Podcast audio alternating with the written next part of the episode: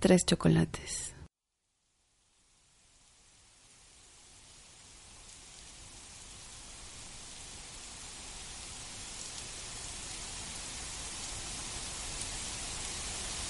El orfanato.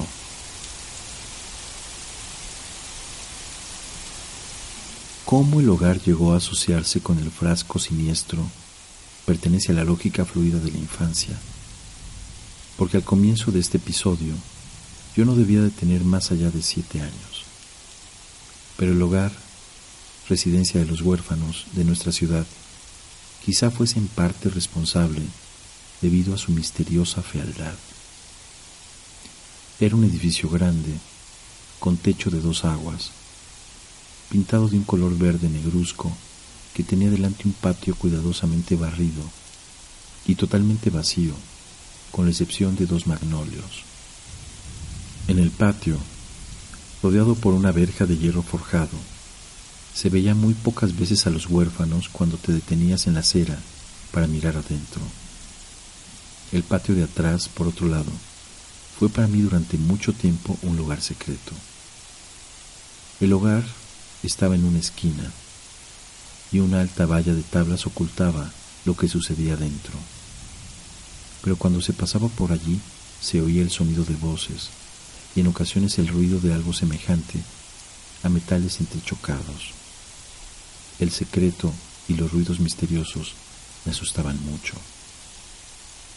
En el camino a casa desde la calle principal del pueblo, pasaba a menudo por delante del hogar con mi abuela y ahora en el recuerdo. Tengo la sensación de que siempre lo hacíamos al atardecer y en invierno. Los sonidos de detrás de la valla de madera parecían teñidos de amenazas en la luz que se desvanecía, y la puerta de la verja delantera estaba increíblemente fría cuando se la tocaba. La melancolía del patio sin hierba e incluso el resplandor de luces amarillas detrás de las ventanas estrechas parecía de algún modo corresponderse con la terrible información que por aquel entonces llegó a mis oídos.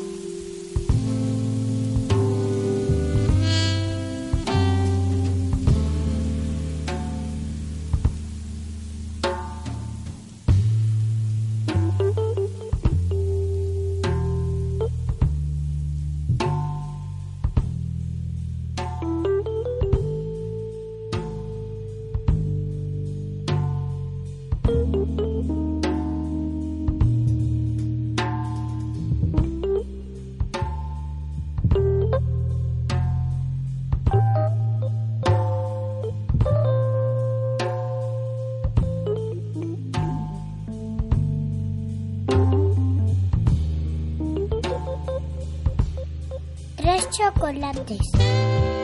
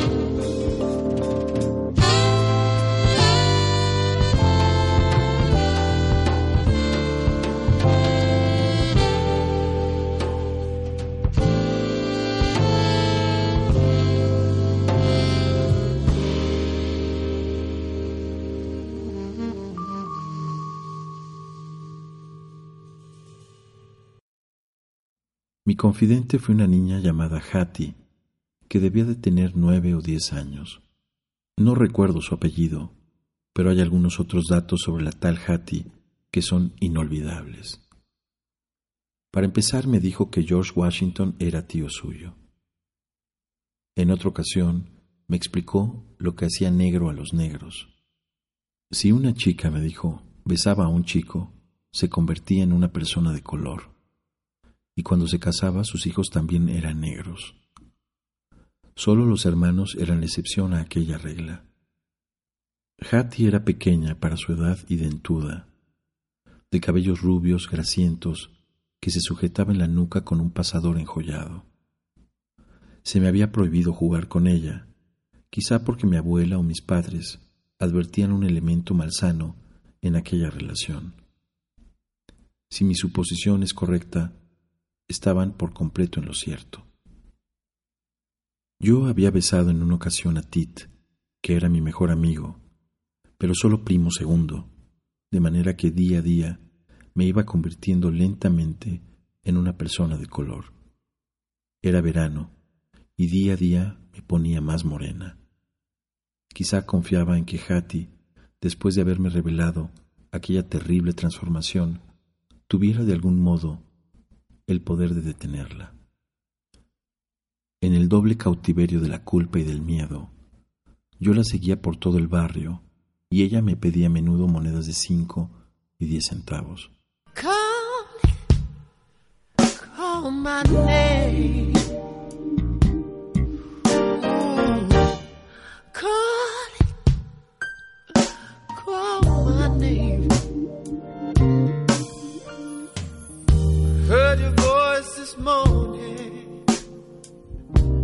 Calling out my name.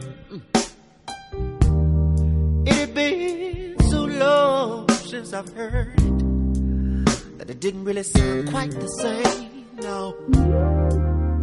But it let me know that my name had never really been spoken before. Before the day I carried you through the bridal path door. Ever since the day I haven't wanted anyone but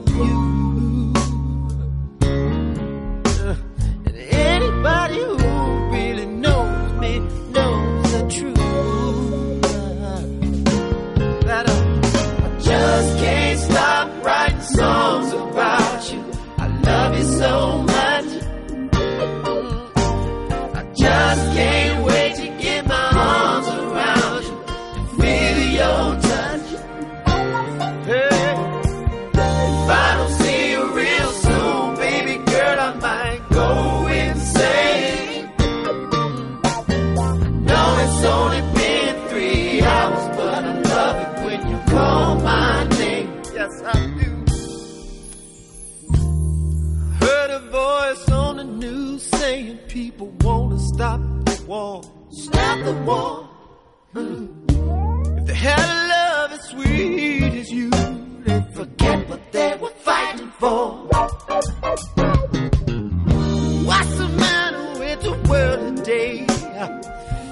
Land of the free, somebody lied. They can blow my phone.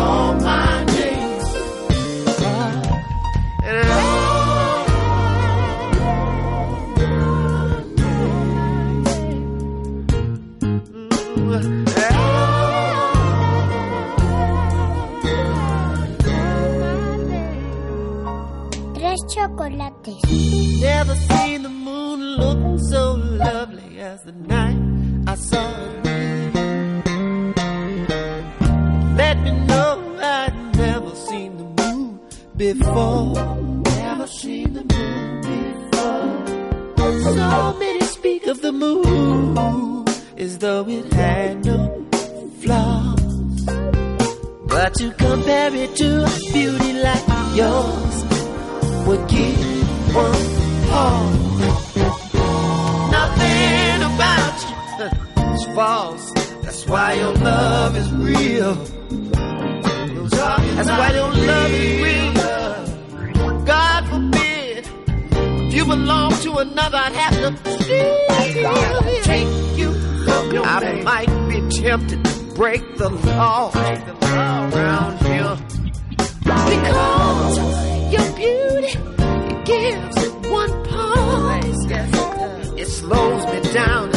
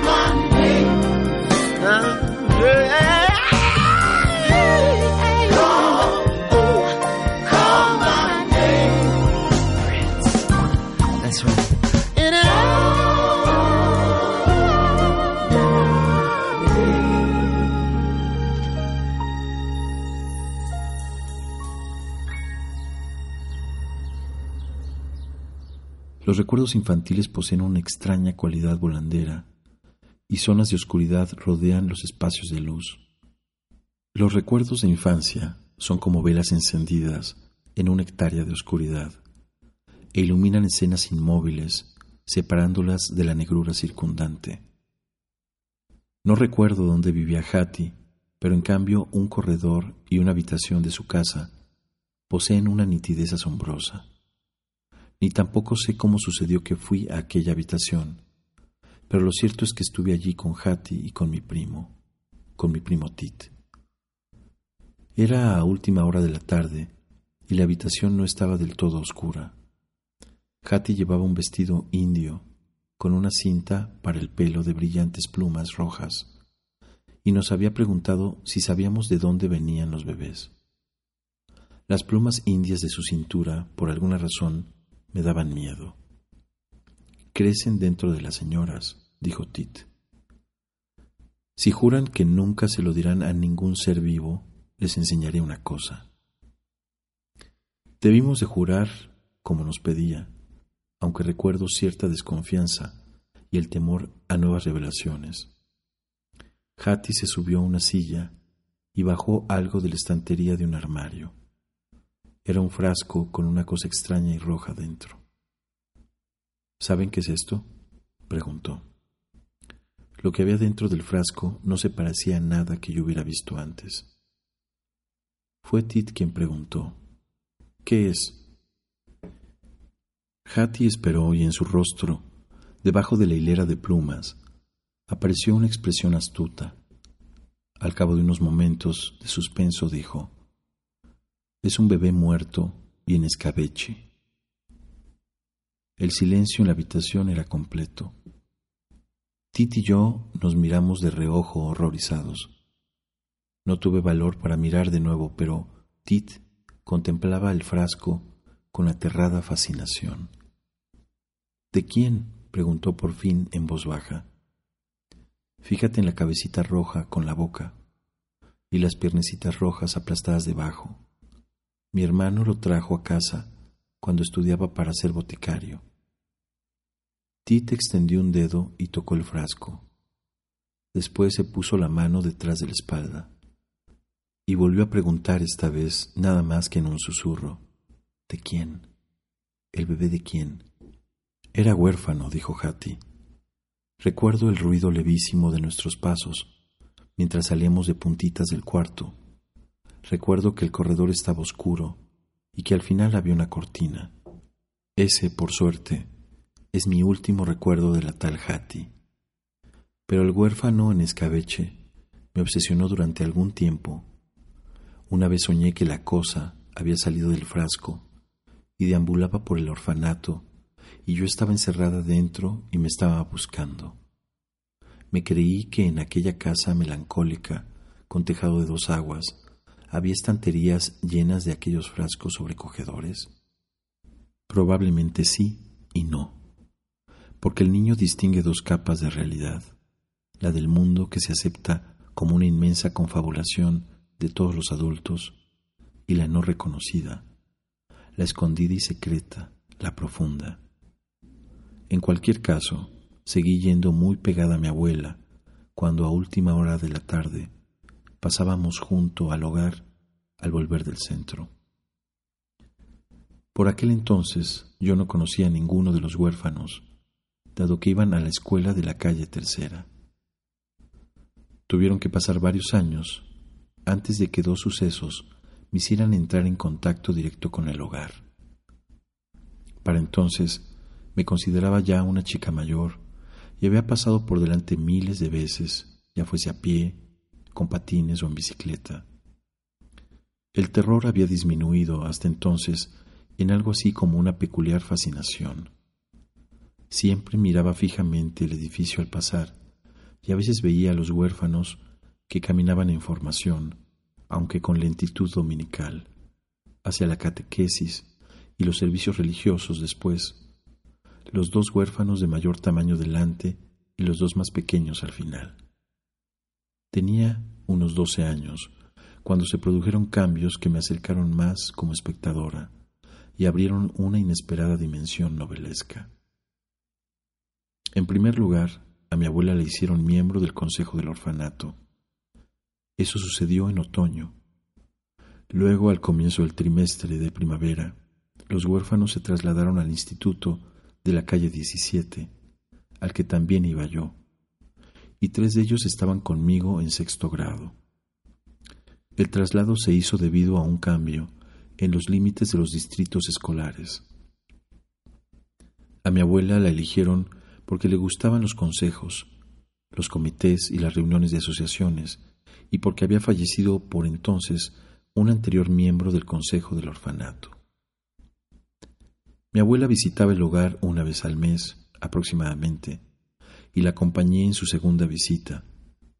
Era el mejor momento de la semana, un viernes por la tarde, con la amplitud que daba a aquellas horas la proximidad del fin de semana. La tarde era fría y el sol del crepúsculo provocaba violentos reflejos en los cristales de las ventanas. Dentro, el hogar era muy distinto de lo que había imaginado. El amplio vestíbulo estaba prácticamente vacío y en las habitaciones no había cortinas, ni alfombras, ni apenas muebles. El calor procedía solo de estufas en el comedor y en la sala común junto al salón principal. La señora Wesley, la directora del hogar, era una mujer grande, bastante dura de oído, que mantenía la boca ligeramente abierta cuando conversaba con personas importantes. Siempre parecía faltarle el aliento y hablaba con acento nasal y voz plácida. Mi abuela había llevado algo de ropa. La señora Wesley lo llamaba prendas, donada por las diferentes iglesias de la ciudad, y las dos se encerraron para cambiar impresiones en el frío salón principal. A mí me confiaron a los cuidados de una chica de mi misma edad, llamada Susie, y salimos de inmediato al patio de atrás el que estaba rodeado por la valla de madera. Aquella primera visita me resultó incómoda. Chicas de todas las edades jugaban a cosas distintas. Había en el patio una tabla flexible sobre dos soportes que permitía dar saltos, una barra fija y un juego de tejo dibujado en el suelo. La confusión me hizo ver aquel patio lleno de niños como un todo en completo desorden. Una niñita se me acercó para preguntarme qué era mi padre, y como tardaba en contestar le dijo, el mío era vigilante de la vía del ferrocarril. Luego corrió a la barra fija y se colgó de las rodillas. El pelo le cayó recto desde la cara, muy encarnada, y debajo de la falda llevaba unos pololos marrones de algodón.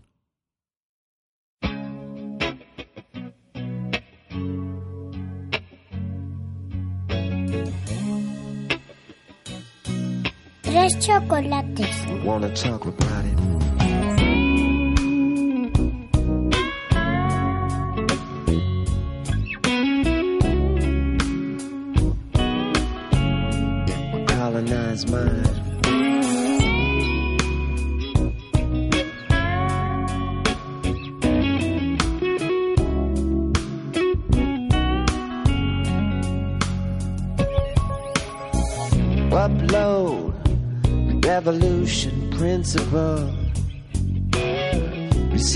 Rock on the shore and say it's always been there. Download, no responsibility. Do what you want, nobody cares.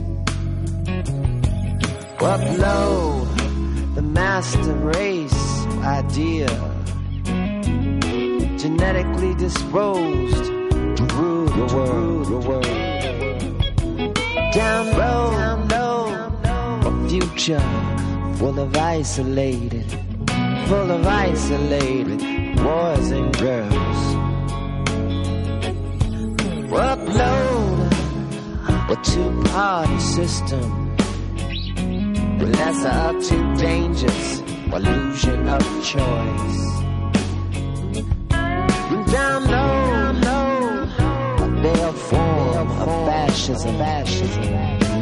Nothing really ever changed. You never had a voice.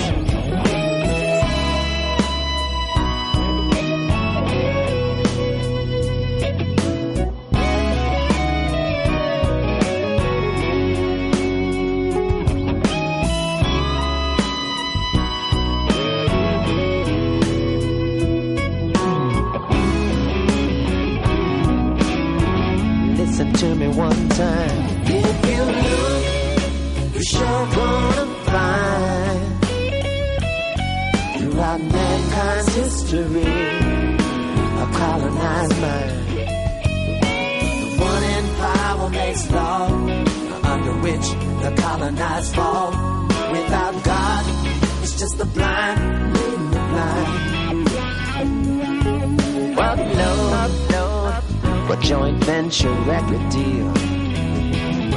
It's just another way for the man to steal while he's sticking you with the deal. Download a temporary acquisition for fleeting fame and. Nothing to leave in your will. Hey, hey, hey, hey.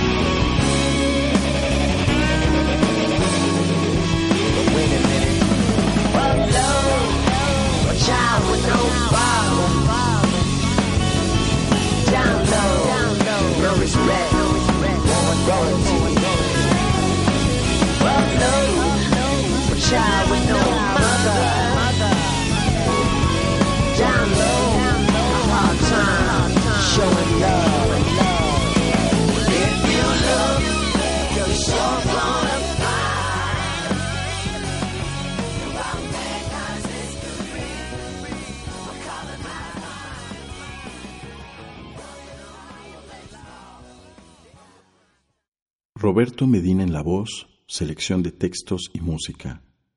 Mario Román, técnico editor. Dalia Iracema, programación y asistencia de producción. Esperamos sus comentarios, sugerencias o críticas sobre este programa en el correo electrónico roberto h m bchica arroba gmail.com. Nuestra cuenta de Twitter es arroba de quiebre. Radio Universidad Autónoma de Tamaulipas agradece su atención. Nos encontramos dentro de ocho días, en punto de las 10, por esta misma frecuencia. Buenas noches.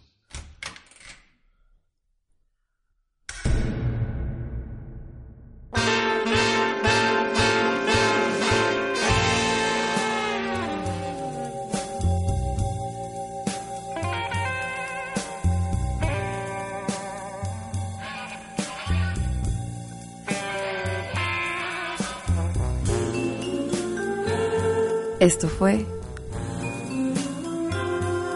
Tres Chocolates.